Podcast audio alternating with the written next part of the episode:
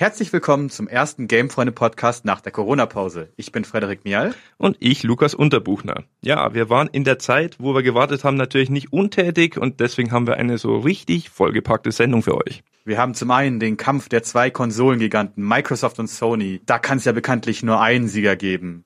Oder vielleicht halten wir uns doch alle gleich die Hände und singen Kumbaya um den großen Tisch der Konsolengamer. Hm. Ja, außerdem haben wir uns ein anderes Game angeschaut, nämlich Hades. Das ist ein Spiel von dem Bestienmacher und ist aus dem Early Access rausgekommen. Aber wie ist es? Naja, wir haben es angezockt. Nichts getan wird auf jeden Fall nämlich am Berliner Flughafen. Dieses Monument der Misswirtschaft könnt ihr nämlich jetzt im BER Bausimulator Remastered uh. anzocken. Ja, da gibt's natürlich dann einiges zu besprechen. Ich würde sagen, dann legen wir doch gleich mal los.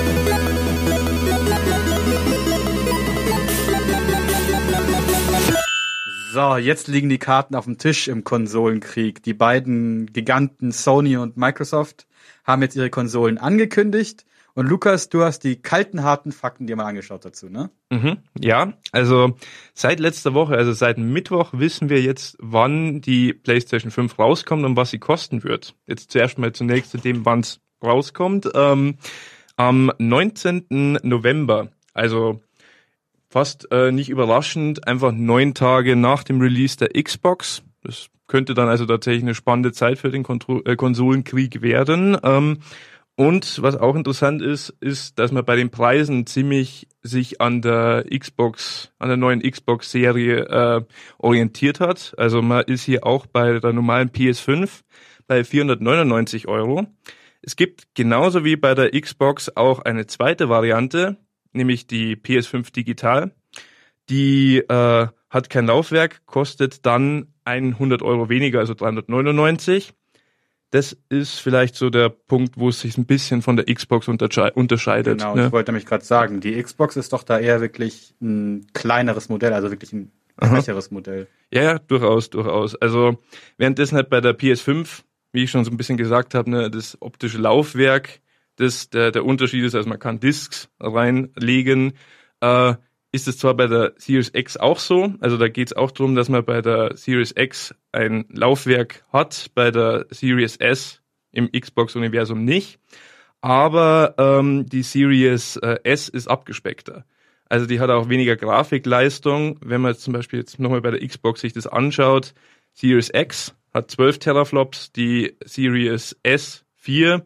Das klingt jetzt sehr tacky. Äh, Im Grunde kann man sagen, ne, das ist ein Drittel der Leistung, also da kriegt, hat man einen Leistungsabfall in der Grafikleistung, auch bei der CPU, aber da gehe ich jetzt mal nicht zu genau drauf mhm, ein. Ja, ja.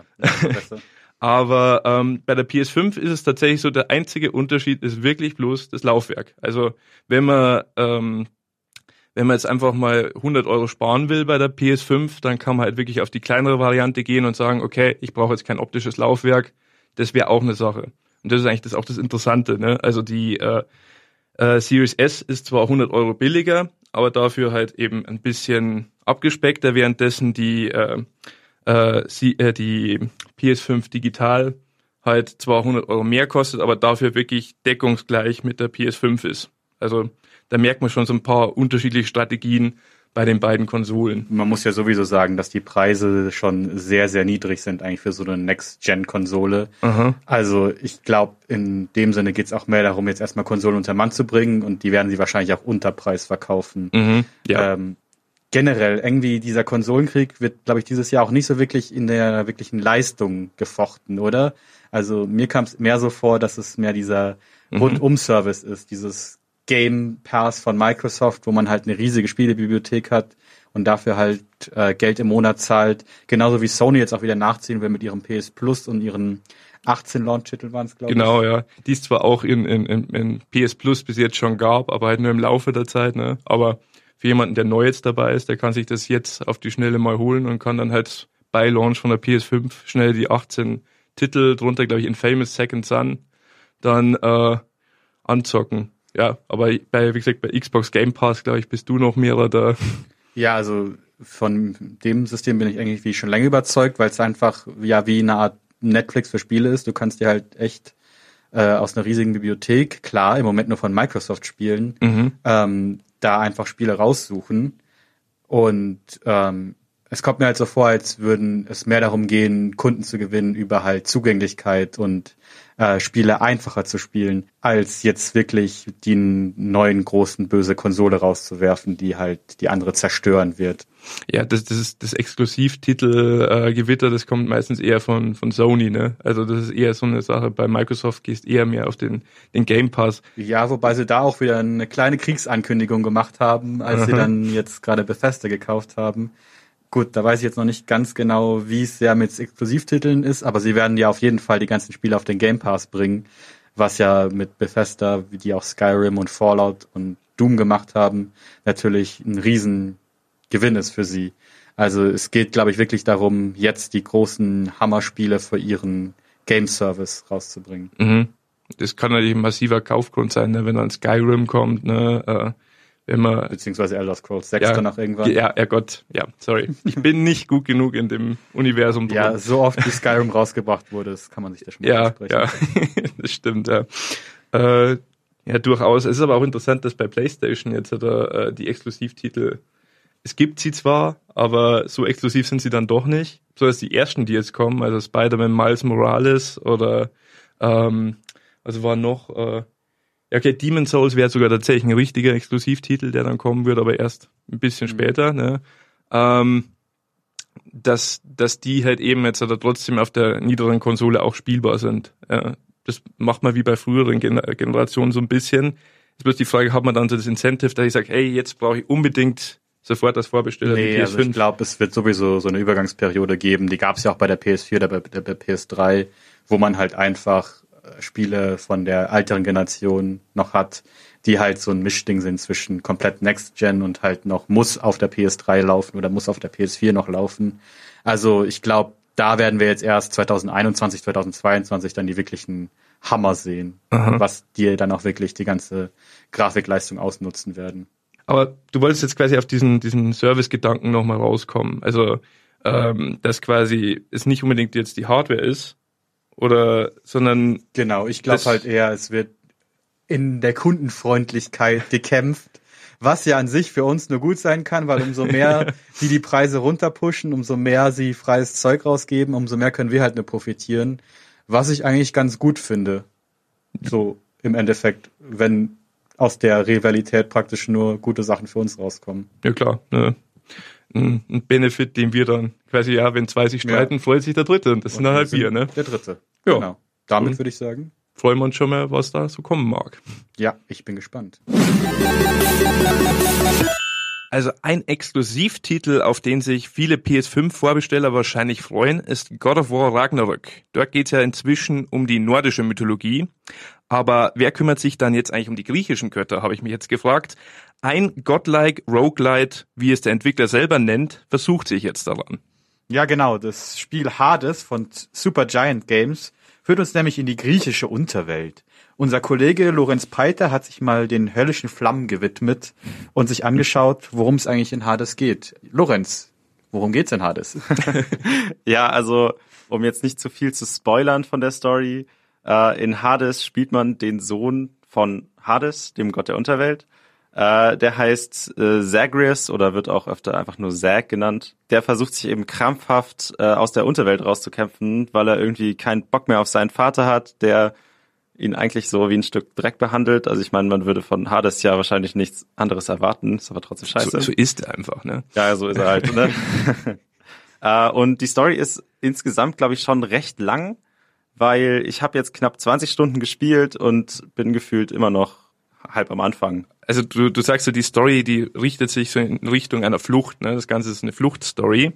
Äh, wenn ich mir jetzt den Trailer angeschaut habe, da haben sie ja von dem Begriff Roguelite äh, gesprochen. Mhm. Äh, wie kann ich mich das, äh, mir das jetzt bei Hades eigentlich vorstellen?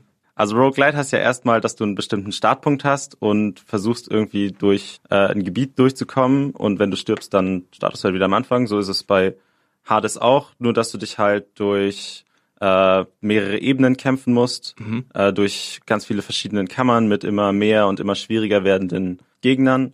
Und wenn Zack dann mal stirbt, äh, kommt er dann durch den Styx, den Fluss der Unterwelt, geschwommen und startet wieder am Anfang im Haus des Hades und muss dann halt einen neuen Versuch starten oder einen neuen Run, um aus der Unterwelt zu entkommen. Okay, ich habe jetzt auch schon ein paar Roguelites gespielt und mein größter Kritikpunkt an dem ganzen Genre ist eigentlich immer, irgendwann wird es zu eintönig. Es passiert mhm. irgendwie nichts mehr Neues und jeder Run ist so derselbe. Hat da Hades irgendwelche Mechaniken, um das so ein bisschen zu kontern? Also da muss ich erstmal zugeben, ich war bisher auch nicht so richtig ein Fan von Roguelite-Spielen, weil ich auch das Gefühl hatte, so das bringt mir alles gar nichts und es hat keinen Sinn. Äh, aber Hades versucht es tatsächlich durch ein paar ganz coole Mechaniken, dass es eben nicht so repetitiv wird. Äh, und erstens ist es halt die Story, die mit jedem Run quasi weitergeht und man muss den Run auch schaffen, um halt was von der Story frei zu spielen sozusagen. Also den Ansporn hat man schon mal. Und dann gibt's noch so kleinere Sachen wie jetzt zum Beispiel am Ende jeder der Ebenen, die ich erwähnt hatte, durch die man sich durchkämpfen muss, gibt's einen Bossfight. Und wenn man die erste Version der Bosse quasi mal besiegt hat, mhm. äh, gibt's da verschiedene Variationen, die das einfach alles ein bisschen abwechslungsreicher machen. Und äh, der Spieler, die Spielerin kann sich auch im Late Game dann noch anderen Herausforderungen stellen, die ich jetzt, glaube ich mal, nicht verraten werde. Ja, Spoiler. Ne? Genau, Spoiler, äh, damit man da auch noch blind Spaß dran haben kann sozusagen. Und genau, ein großer Punkt ist einfach das Visuelle auch noch. Da, da wird es halt echt nie langweilig. Mhm, mh. Also das klingt jetzt schon mal so, als hätten sich die Entwickler da wirklich so einiges gedacht, wie sie den Spieler so ein bisschen bei der Stange halten. Äh, du sagst jetzt, visuell wird's nicht langweilig. Äh, wie kann ich mir das jetzt vorstellen? Also mir würde es als erstes kommen, grafisch, oder? Geht es um die Grafik? Äh, auf jeden Fall, das ist zumindest eine Sache. Äh, ich stehe einfach total auf diese ganze Ästhetik und ich habe jetzt auch schon öfter mal mit jemandem oder mit ein paar Leuten drüber geredet. Und als Vergleich für die Grafik nehme ich immer den Stil von so Comicbüchern. Aber wenn man sich jetzt ein, also wenn man mal was im Kopf haben möchte, dann würde ich jetzt auch noch Borderlands nehmen, so. Das wäre so eine Richtung grafisch. Aber bei Hades sind es halt vor allem so die Charakterdesigns und die Waffen und so, die halt sowas von over the top sind und alles ist sehr kontrastreich, sehr bunt und es ist einfach, also ich habe, wie gesagt, ich habe jetzt schon 20 Stunden gespielt und bin immer noch so blown away und kann mich irgendwie nicht satt sehen. Du meintest ja auch schon gerade, dass die Waffen so over the top sind. Ähm, ja, wie spielen sich diese Waffen denn überhaupt? Ist das gut oder ist das immer so eine Nebensache in Hades? Nee, also das ist, also es ist auf jeden Fall Gameplay focused auch, neben den visuellen Effekten. Äh, es prasselt immer sehr viel auf dich ein, wenn du dich im Kampf befindest. Also es stehen dann irgendwie zehn Leute um dich rum oder zehn Monster dementsprechend. Äh, in den ganzen Räumen, in denen du dich, durch die du dich durchkämpfen musst, gibt's auch immer Fallen, auf die du achten musst, dass du nicht selber reinläufst. Du kannst die Monster natürlich auch da reinhauen, damit die mehr Schaden bekommen. Aber du kannst eben auch selber in diese Fallen laufen und dich damit killen, was mir auch schon ein paar Mal passiert ist, muss ich sagen. Wenn, wenn man den ähm. Anfangsscreen einfach oft genug sehen will, ne? ja, du, also ich bin schon oft genug gestorben. auch durch so Dummheiten. Äh, was halt auch daran liegt, dass es einfach durch so viel Geballer, was auf dich einprasselt, äh, kann es sehr schnell sehr button-mashy werden. Und man muss sich wirklich zurückhalten und so ein bisschen so langsamer spielen, ein bisschen überlegter auch. Äh, aber man kommt echt in, gut in so einen Rhythmus rein, wo man halt dann auch einfach mehrere Stunden am Stück einfach so runterbrechen kann, ohne dass man aufhören muss. Also so als Fazit, was kannst du sagen? Also so als Fazit, ich würde Hades eigentlich ja für jeden empfehlen, der Bock hat. Mir macht es immer noch Spaß. Ich schätze, vielleicht würde es euch auch Spaß machen. Ich weiß nicht, ich kenne eure Vorlieben jetzt nicht so. Aber wenn ihr es euch mal holen wollt oder wenn es auch andere Leute sich jetzt holen wollen, wenn ich es euch schmackhaft machen konnte, gibt's das natürlich äh, wie immer auf Steam oder im Epic äh, Game Store für knappe 21 Euro. Lukas, hattest du nicht schon immer mal Lust, das größte deutsche Baudesaster der letzten Jahre in einem Simulator nachzuspielen? Nee, eigentlich nicht. Kannst du jetzt aber mit dem BR Bausimulator Remastered vom Satiremagazin Der Postillon. Das ist natürlich, ja, das ist toll. Das ist toll, ne? Aber äh, das hat ja die Tabia Wolf schon angespielt. Also muss ich ja dann gar nicht, ne? Ja, diesmal hattest du noch mal Glück. Ah, gut, ja. Defekte Türen, fehlerhafter Brandschutz, Rolltreppen, die zu kurz gebaut wurden. Deckenventilatoren doppelt so schwer wie die Statik eigentlich erlaubt. Kabelkanäle, die kilometerweit ins Nichts führen. Ich hoffe ja, dass es mir bei meinem Versuch, den Flughafen zu bauen, nicht so ergehen wird. Aber jetzt klicke ich erstmal auf Neues Spiel starten. Ich werde von Clippy, dem Office-Assistenten, begrüßt. Der soll mir eigentlich das Spiel erklären, ist aber wegen seiner jahrelangen Arbeitslosigkeit nach seinem Rauswurf bei Word schlecht drauf. Er hat keine Lust darauf und bietet mir an, das Tutorial einfach zu überspringen. Ich erfahre, dass ich für den Anfang 25 Millionen Euro Budget habe. Und zum Vergleich, der Berliner Flughafen hat derzeit ein Budget von über 7 Milliarden Euro, also deutlich mehr. Und außerdem habe ich sechs Jahre Zeit, den Flughafen zu bauen. Mehr als genug Zeit also. Also los geht's mit dem ersten Gebäude, dem Flughafencenter. Ich kann zwischen vier Firmen wählen, manche teurer, andere billiger dafür aber mit einer schlechteren Bewertung und auch die Bauzeit variiert. Ich entscheide mich für die Building and Brewing Ltd. Nun läuft der Bau erstmal. Doch plötzlich tritt ein Problem auf. Bauarbeiter Kai Uwe hat Doppelknoten in die Kabel gemacht. Soll ich die verknoteten Kabel jetzt als Puzzles verkaufen? Alle Knoten per Hand lösen? Die Kabel mit einem Schwert durchschlagen? Oder mich doch lieber erst darum kümmern, wenn es ein Problem damit gibt? Hm. Also ich muss sagen, das mit dem Schwert klingt doch logisch. Aber leider funktioniert das nicht. Als nächstes versuche ich es mit dem Puzzle. Das klappt. Noch ein paar andere Schwierigkeiten und das erste Gebäude ist fertig. So und noch schlimmer läuft es aber auch bei allen anderen Gebäuden. Und damit ich den Flughafen eröffnen kann, muss ich außer dem Flughafencenter noch das Hauptterminal, die Start- und Landebahn, acht Parkhäuser, das rechte Terminal, das linke Terminal, ein Hotel, den Bahnhof und die Zugangsstraße vollständig fertig haben. Und schnell zeichnet sich ab. Oh Wunder, ich kann den Eröffnungstermin nicht halten und ich habe viel zu wenig Geld zur Verfügung. Alle paar Sekunden treten Probleme auf, deren Lösung wieder Jahre dauert und an gefühlt der Hälfte davon ist Kai Uwe schuld und ich kann ihn nicht mal feuern. Ich verschiebe den Eröffnungstermin weiter und dann ist auch noch Kai Uwes lang verschollener Zwillingsbruder zurück. Außerdem wurde der Flughafen auch noch anscheinend auf einem Indianerfriedhof errichtet, was den Bauvorschritt fast ganz zunichte macht. 2050 bin ich dann endlich fast fertig und dann stürzt das Spiel auch noch einfach ab. Also ganz ehrlich, Spaß macht's wirklich keinen, aber wenigstens ist es realistisch. So, im Gegensatz zum BER sind wir jetzt aber fertig mit unserer Sendung. Ich bedanke mich bei meinem Co-Moderator Lukas Unterbuchner. Ja, und ich bedanke mich bei Tabia Wolf und Lorenz Peiter, die auch am Podcast mitgewirkt haben.